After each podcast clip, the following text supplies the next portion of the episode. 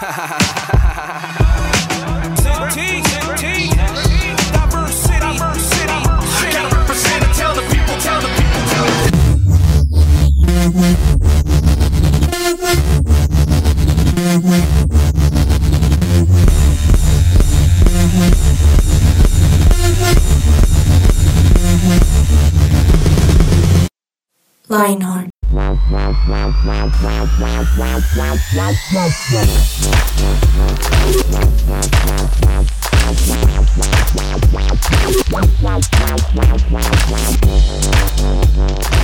Hello, hello a todos nuestros queridos y fieles oyentes de Lionheart. Qué alegría poder saludarlos en este nuevo año, en este nuevo episodio. Aquí en Lionheart estamos felices de poder saludarlos. Les habla Víctor Sánchez, alias el abuelito de la mesa de Lionheart. Y obviamente ustedes saben que yo no estoy aquí solo, estoy acompañado de excelentes personas que ustedes muy bien conocen. Y para mí es muy grato volver a compartir mesa con alguien que hace tiempo no compartía, que es nuestro querido Eduard Bolilla. ¿Qué más, Donet? ¿Todo bien o qué? Hola, hola. No, bien, estoy feliz porque hace rato, ¿verdad? No, no compartía con, con usted, con, con las otras personas que hay por ahí. si es la primera vez. Ahorita Vic sigue presentando, pero estoy muy feliz y, y, gracias, gracias por ese recibimiento tan espectacular. Les toca es estar atentos porque hoy el programa está súper chévere. Está buenísimo. Así que también nos está acompañando en este momento nuestro querido alias Papi Juancho. ¿Sí o no? Hola Cevitas, ¿qué más permito? ¿Cómo vamos?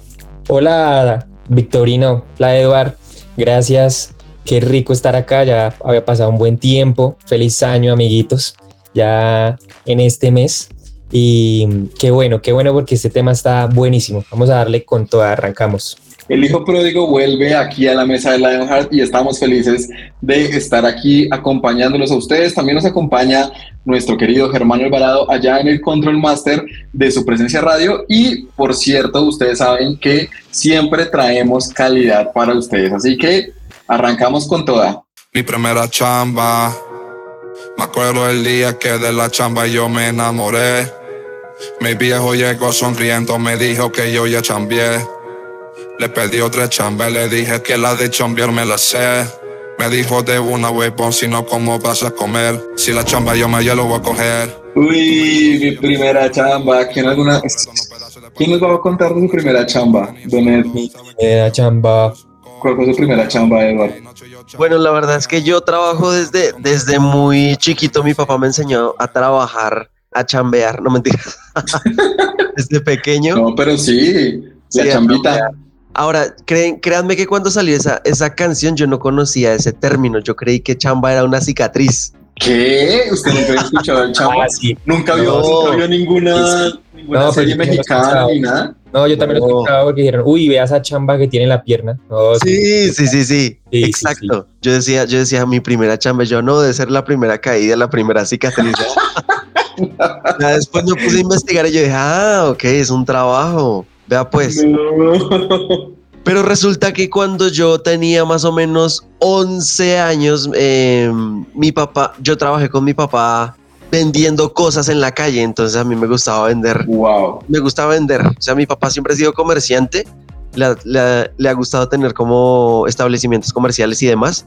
Pero mi primer, me acuerdo que mi primer trabajo fue vender relojes puerta a puerta. Entonces, eso me. Esa fue ¿Cuántos mi primera tenía? chamba y también mi primer, o sea, me marcó. Pero para bien, o sea, me gustó, me gustó, me gusta trabajar desde, desde muy pequeño, Literalmente mi primera chamba. O sea, ese sí es, pero. literal. ¿11 dijo? ¿Desde los 11? Tenía 11 años, 11 años, sí, así es. Bueno, el bienestar familiar no nos está escuchando, gracias a Dios. Uy, no, re grave, re grave, re grave. Yo no tengo un recuerdo, o sea, yo sí tengo recuerdos como de que mi papá me ponía a hacer cosas, pero no me pagaba, entonces no sé si cuenta como chamba. Creo que a todos nos pasó. Es chamba gratis, sí. Sí, no. Yo inicié con mi tío, él tenía una empresa de celulares, entonces le ayudaba a vender sus celulares y también como a los 13, 14 años, sobre todo en las vacaciones. Pero a mí sí me pagaban, porque no, es que eso, trabajar gratis y no. Qué corazón tan poco generoso el de ustedes, cobrando plata. Una para que quiere plata a los 12 años. No, eso era, eso era muy chévere. Yo me acuerdo que la primera vez que, que me pagaron, yo en la Navidad le compré regalos como a toda la familia. Y yo, uy, no, eso es- se siente muy, muy bacano, poderle dar regalo a todo el mundo. Así fueran cosas muy chiquitas, pero, pero era, era rico. Yo no le hubiera comprado nada a nadie, yo hubiera comprado todo para mí. Ah, para que vean el verdadero corazón de porquería. Ay, sí, claro.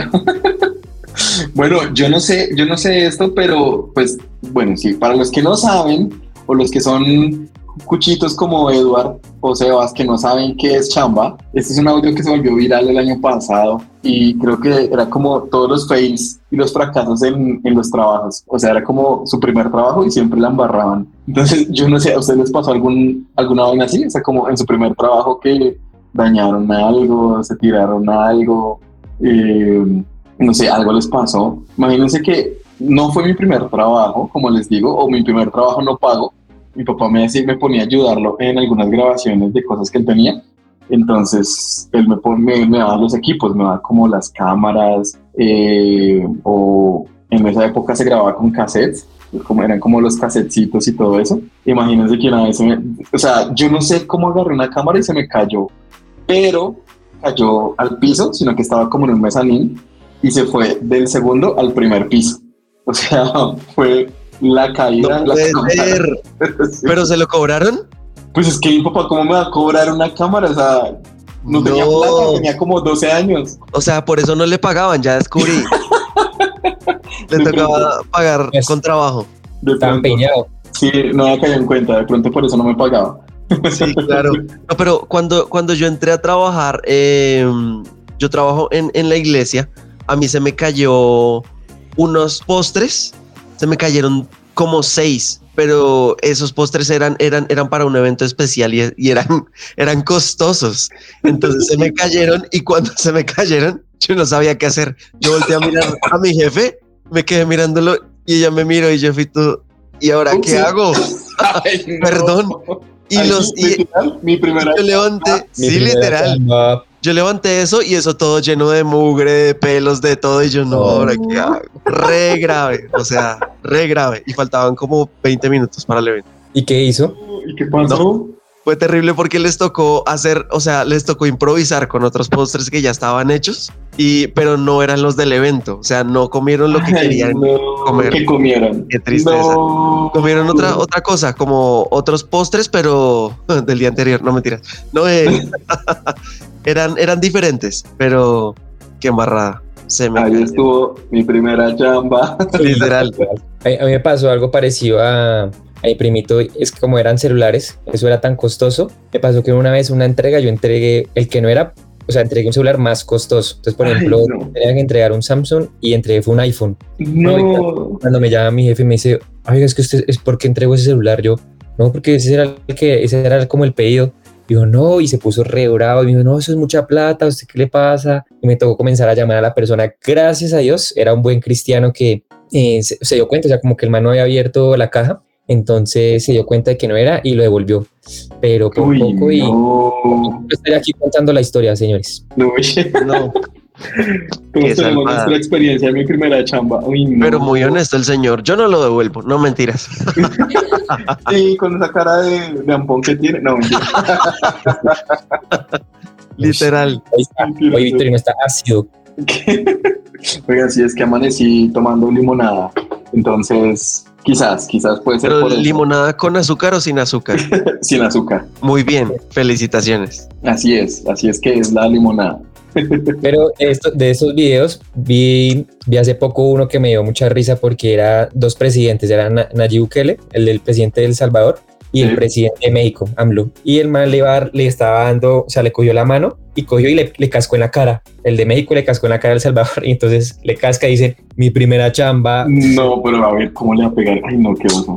Disculpa, Qué ese me oso. parece de los más chistosos que yo he visto. Es que yo, yo creo que lo característico de eso, yo creo que un factor que a uno le juega en contra es como los nervios. No sé si uno, por ser el primer trabajo, le da nervios y comete errores como así. Entonces, no sé si por eso surgió el, el- el- como el trend de, de mi primera chamba, porque de verdad, uy, no, es, es, es demasiado difícil como evitar los errores en un primer trabajo. No, y además Ah. que uno cree que todo es, es, es como viene, o sea, digamos que uno viene del colegio, no sé qué, entonces si algo pasa, pues no pasa nada, entonces uno va aprendiendo que de verdad las acciones tienen consecuencias y no es solamente ir a rectoría a que me regañen y que llamen a mis papás, sino que ya yo tengo que responder por mis propios actos.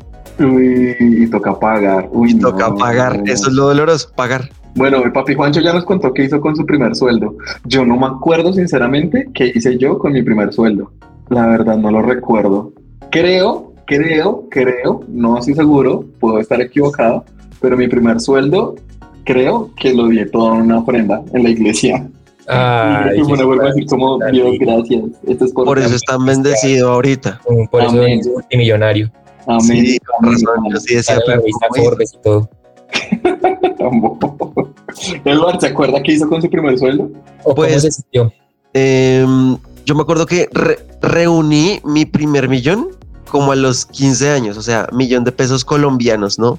Yo se Yo lo dije- quiero pegar en la radio. Exactamente, sí. No muy pegué en la radio, pero tenía, Pero tenía- ganó el primer millón. tenía el dónde está primer hoy, millón. dónde está hoy. Sí, exactamente. Entonces, ahora no tengo millón, pero estoy en la radio.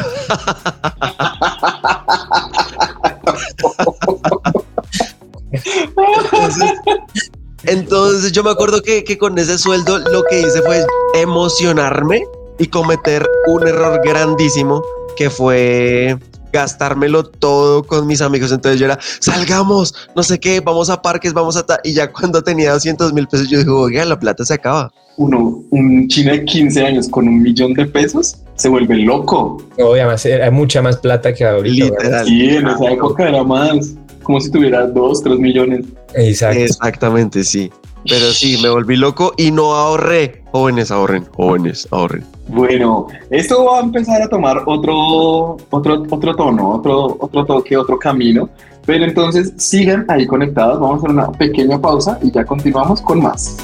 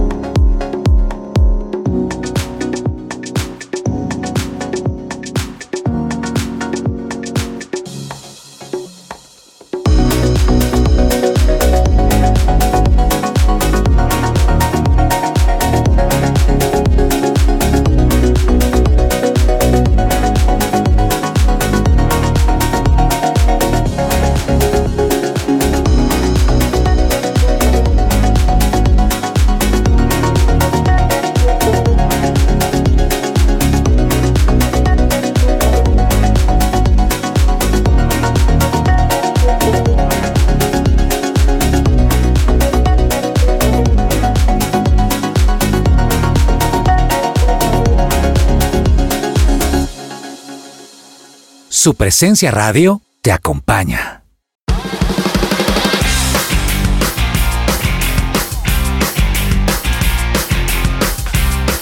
Y bueno, retomando aquí nuestro programa de Mi primera chamba, quiero preguntarles, ustedes, primero a qué se dedican el día de hoy y cómo lo descubrieron. Digamos, Sebas, ¿usted qué hizo para, para, para estar donde está? ¿En qué trabaja y cómo lo descubrió? Uy, fue, fue un proceso largo que nos echaríamos cinco programas, pero para resumirlo, Gracias, gracias. Víctor, usted no me No, imagínense que yo no fue difícil descubrirlo. Yo, yo arranqué, digamos, con una carrera equivocada en la que no, no, no me iba bien, que fue ingeniería industrial, pasé a derecho y eso es def- definitivamente lo que me gusta y lo que me apasiona. Entonces soy abogado y ahorita trabajo en una empresa de servicios públicos. Estoy liderando la, la empresa en el Amazonas. Entonces estamos a cargo de los servicios públicos del departamento y de hacer las políticas públicas. En eso, en eso básicamente, en- en- a grandes rasgos. Lo increíble. quedo pensando. ¿Qué es eso? ¿Cómo así? ¿Y cómo, cómo lo descubrió? O sea, ¿cómo usted dijo como esto es lo mío, esto es lo que me apasiona para, para realmente empezar a, a, a chambear, a trabajar? A chambear. Me, lo, lo inicié cuando, bueno, cuando escogí esta carrera que no era, me tocó volver un poco atrás. Entonces eh, comencé a, a ver qué era lo que a mí me gustaba en el colegio, como cuáles eran mis materias favoritas, en qué me iba bien. Y me di cuenta de que sociales siempre me iba bien y siempre me gustaba. Entonces, sociales o educación física. Entonces, era o ser futbolista o ser abogado. Un, Pero- poquito, un poquito extremo, un poquito diferente. Pero, pero creo que. Porque uno fue como árbitro, que tiene que ver. Fútbol y juez, ¿no? Qué No, lámpara. No, Qué árbitro. Oiga, usted sí, usted sí es árbitro, ¿cierto? ¿A usted le gusta ser juez? Sí, sí, a mí me gusta ser juez, Ah, sí, sí. pero de los cristianos, no de fútbol. No, mentira. Pues, pues de los Mentira, hermanos, este, Sí, juzgar a la gente. Eso es lo que le gusta a Edward, juzgar a los demás. exactamente. Ese es mi trabajo. Ah. Mire que yo, no, mentiras, mentiras. ¿Y entonces qué, eh, Sebas? Entonces, ahí me di cuenta de, de- de lo que me gustaba, entonces paré como la carrera que tenía. Eh, también me- oré mucho porque cuando yo escogí la carrera de ingeniería, no, digamos que no sentí que no tenía la dirección de Dios, nunca le pregunté qué era. Y ya cuando escogí derecho, ya estaba en la iglesia, busqué como la dirección con personas que, que habían pasado por cosas similares, busqué consejos y, y pude llegar a, a- a esta carrera y luego eh, me di cuenta que era lo que me apasionaba, lo que me gustaba. Entonces pude tener la primera chamba en algo que me gustaba. Increíble, chévere, chévere, chévere la historia. Y, y Víctor, ¿usted cómo, cómo descubrió lo que le apasiona el día de hoy? Eh, primero, no sé si me apasiona. No, mentiras, no sé. Y primero no sé por qué estoy acá. Sí, no sé, no sé qué hago aquí. no, mentiras. Yo creo que eh, es curioso, pero mi primera chamba ha sido mi chamba como toda la vida, la verdad. Eh, como les dije, pues mi papá me ponía a ayudarle en cosas, pero a mí siempre me llamó la atención el tema de producción, como los videos y todo eso. Eh, para ustedes, a mis queridos amigos, oyentes fieles, saben que yo soy fan de Star Wars. Eh, me encanta, me encanta todo lo que tiene que ver con Star Wars. Y realmente eh, yo leo muchas de las películas porque al ver Star Wars fue que gané como esa curiosidad por la producción, por los videos, por el cine. Porque yo me acuerdo que yo le pregunté a mi papá, pero ¿cómo hacen eso? ¿Cómo, o sea, ¿cómo graban en el espacio? Era como, eh, a ver, amigo, no se graba en el espacio. Entonces él me explicaba todo y ahí le cogí gusto a, a crear cosas en video. Entonces, desde ahí siempre me llamó la atención. Estudié producción de cine y televisión. Me pasó algo similar a, Juan, a Papá y Juancho, y es que yo también estudié una carrera equivocada al comienzo. Y después me pasé a, a producción de cine y televisión. Y actualmente hago parte del equipo de producción en la iglesia, en el lugar de su presencia. Él estaba estudiando cocina, para que sepa, Ajá.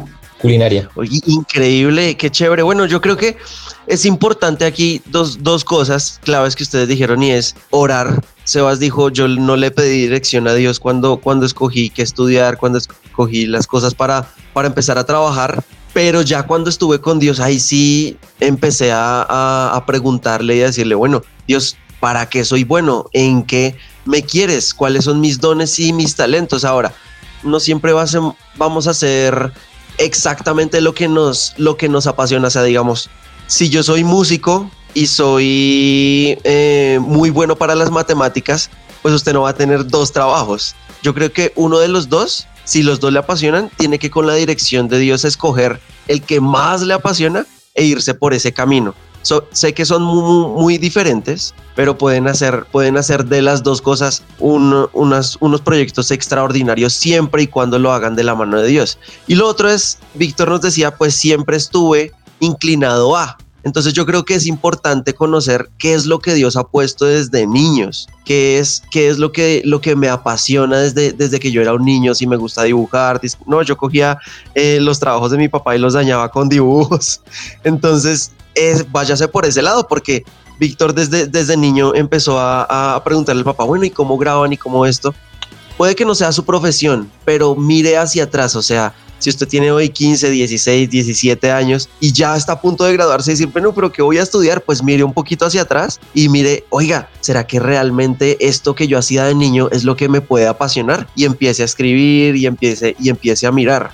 Ahora, aquí hay un factor importante y es que suena muy lindo trabajar en lo que a uno lo apasiona, pero a veces uno va a la realidad y a la realidad de un país como Colombia, a veces uno no puede trabajar en lo que lo apasiona, sino en lo que le toca. Y eso no es tan divertido muchas veces, porque, o sea, gracias a Dios nosotros tenemos un trabajo que nos gusta, pero hay personas que no, hay personas que les ha tocado trabajar en lo que les toca porque necesitan sobrevivir y demás.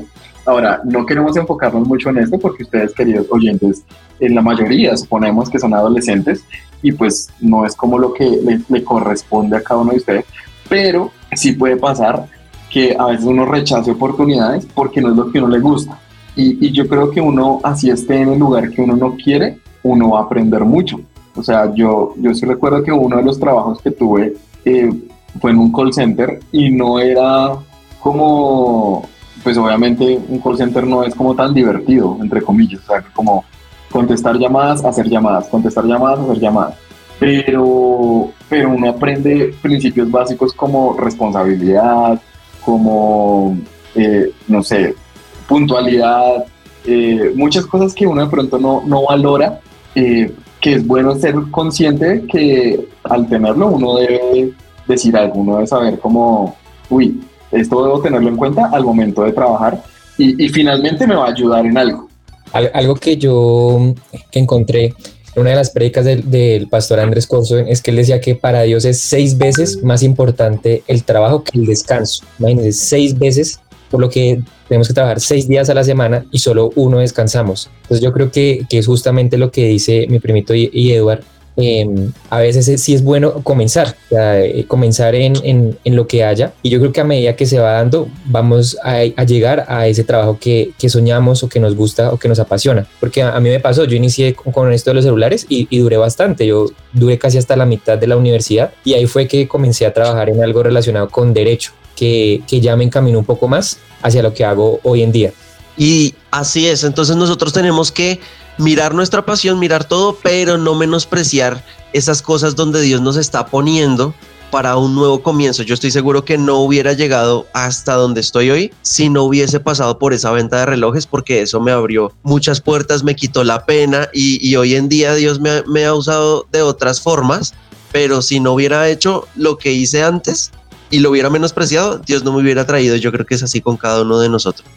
Así que sigamos aquí pendientes de esto que se llama Mi Primera Chamba. Así que sigan conectados y ya continuamos con más.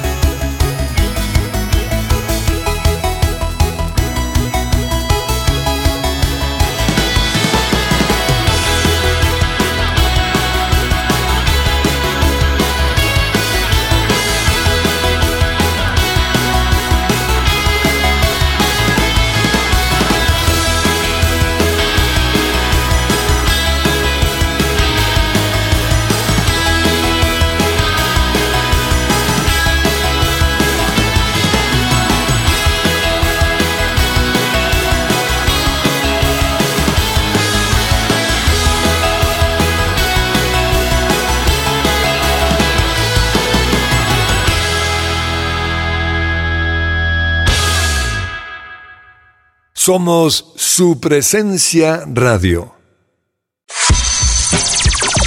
Lo que Dios tiene para ti. Para ti.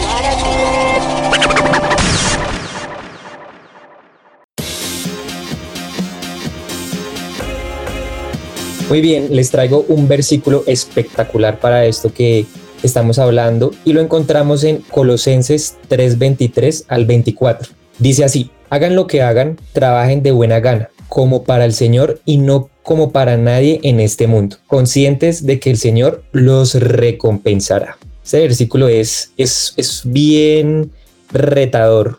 ¿Cómo, cómo, digamos que ustedes cómo lo, lo vivieron en esos trabajos que no les gustaba, en de, de, poder hacer las cosas de buena gana? ¿Qué, ¿Qué, hacían para hacer las cosas de buena gana y no decir como, ah, pero este trabajo tan aburrido, o me pagan poco, o los jefes no son tan buenos? ¿Cómo le hicieron? Que hable Edward, que no ha dicho nada trabajo. Bueno, cuando hubo momentos difíciles con, con, mis jefes y demás, yo recuerdo que fui a quejarme con mi papá y yo, no, pero es que esto está muy difícil porque me están exigiendo esto y lo otro y me ponen más días y no me pagan más. Entonces yo dije, pero, pero ¿cómo así? O sea, eso fue cuando, bueno, les cuento un poquito para ponerlos en contexto. Lo que pasa es que yo soy profesor de karate también y yo estudié entrenamiento deportivo. Entonces yo trabajaba dictando clases de karate para niños. Y ese, eso, eso fue mi trabajo también desde los 15 como hasta los 21, más o menos.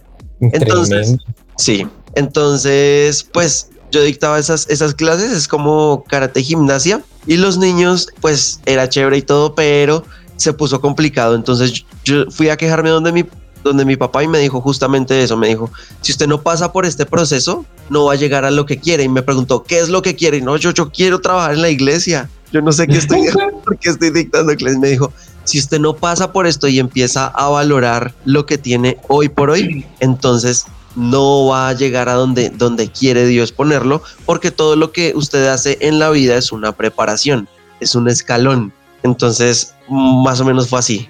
Fuerte, fuerte, fuerte. Tú que dabas clases también de taekwondo, de vasco. Ajá, claro, claro, sí, obvio. Oiga, y en el último día de profesor de karate no le dio patadas a todos. Claro, los agarré a patadas y me desquité. No mentiras. y ahí llegó a su nuevo trabajo. Y ahí llegué a mi nuevo trabajo. No, yo, yo aprendí algo súper importante y es que uno tiene que dejar las puertas abiertas en todo lugar. Entonces uno sale por, por la puerta grande. ¿A qué me refiero? Ustedes dirán, ¿cómo así? O sea, no cerrar.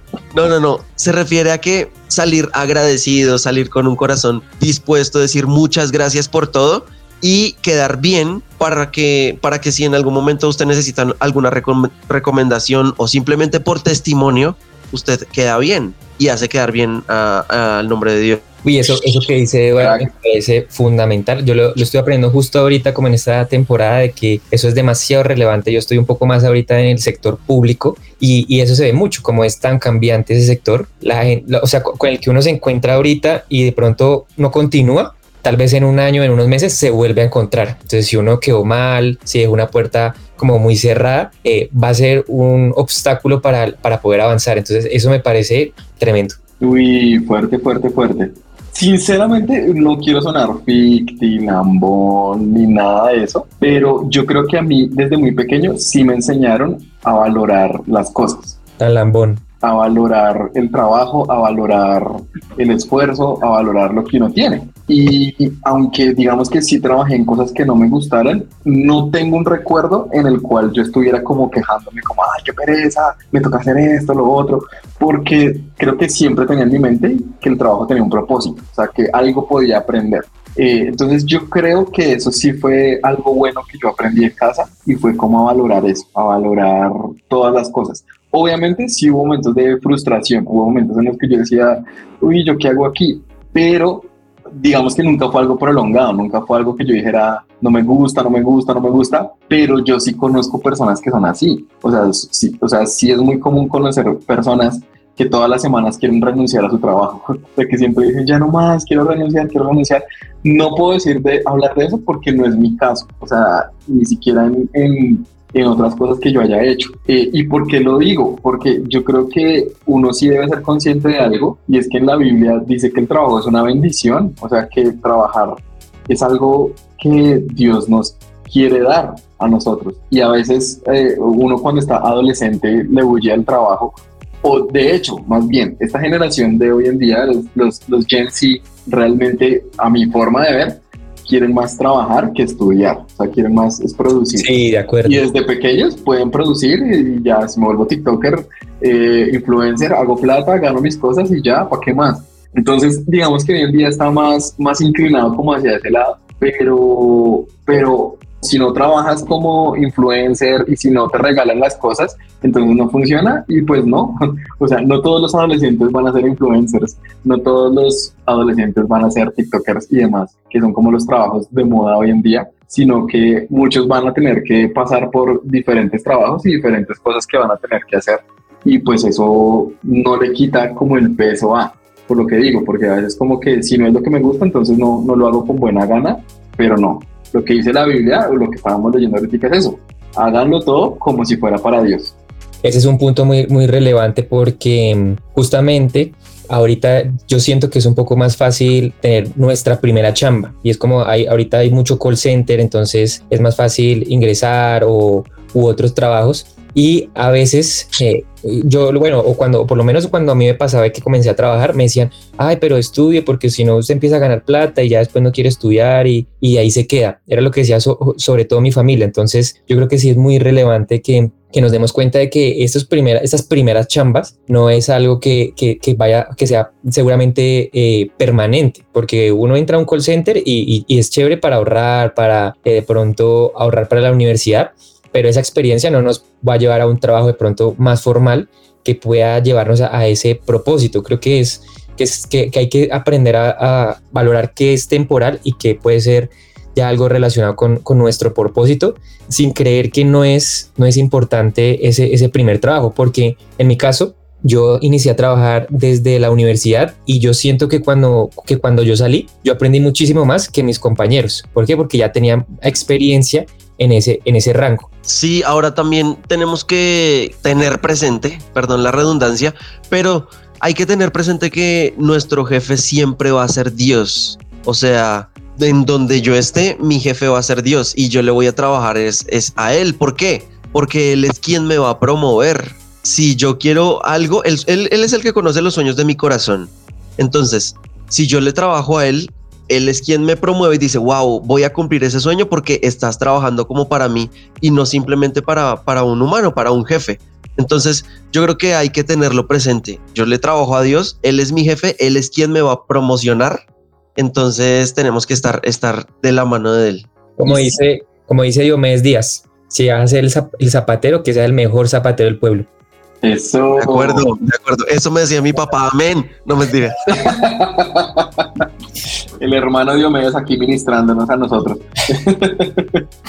Ahora, yo sí creo que todo esto que dijimos es importante y si tú, querido amigo que nos estás escuchando en este momento, estás ya buscando trabajo o pues por situaciones económicas o de la vida, eh, debes trabajar y estudiar al tiempo, es muy probable que vas a, vayas a trabajar en algo que no sea de total agrado para ti, pero siempre hay que valorar esa primera chamba, siempre hay que valorar ese primer trabajo porque hay muchas cosas que aprender, hay muchos principios básicos en la vida que te van a llevar a ese lugar que tú quieres y yo creo que en algo también que dice la Biblia y es, sé fiel en lo poco, porque cuando tú eres fiel en lo poco, sobre mucho te va a poner Dios. Así que si tú eres fiel en ese trabajo pequeño, que no ganas mucho, que no haces mucho, créeme que Dios te va, a llevar, a a ese lugar que tú quieres estar. Así que, mis queridos amigos, oyentes, amigos de Lionheart, qué alegría poder haberlos acompañado en este episodio que se llamó Mi Primera Chamba. Recuerden, por favor, a todos los oyentes que estamos estrenando horario en Lionheart. Ahora estamos los jueves y los viernes aquí en las tardes de su presencia radio a las 6 de la tarde. Y estamos acompañándolos con genial contenido para ustedes. Si también nos quieren escuchar, nos pueden escuchar a través de las plataformas digitales que Eduard muy amablemente nos va a decir, porque yo sé que muy bien que él recuerda cuáles son las plataformas digitales que estamos acá. Ahí haciendo caras de que no tiene ni idea. Eduard no tiene ni idea, qué tristeza. Qué bueno, pues tristeza. es Spotify, Deezer, Amazon Music, SoundCloud. YouTube, SoundCloud Ah, pero ahí los tienen porque y no radio, presencia radio, ¿cómo no? Porque no quería decirlo. O porque en el dial. Verdad, ¿O en el qué? En el dial, en el dial 1160. El dial recuerden, 1160 AM. Mentira. Mis queridos oyentes, amigos de Lionheart, los queremos y nos escuchamos en una próxima. Chao, gracias. Bye bye.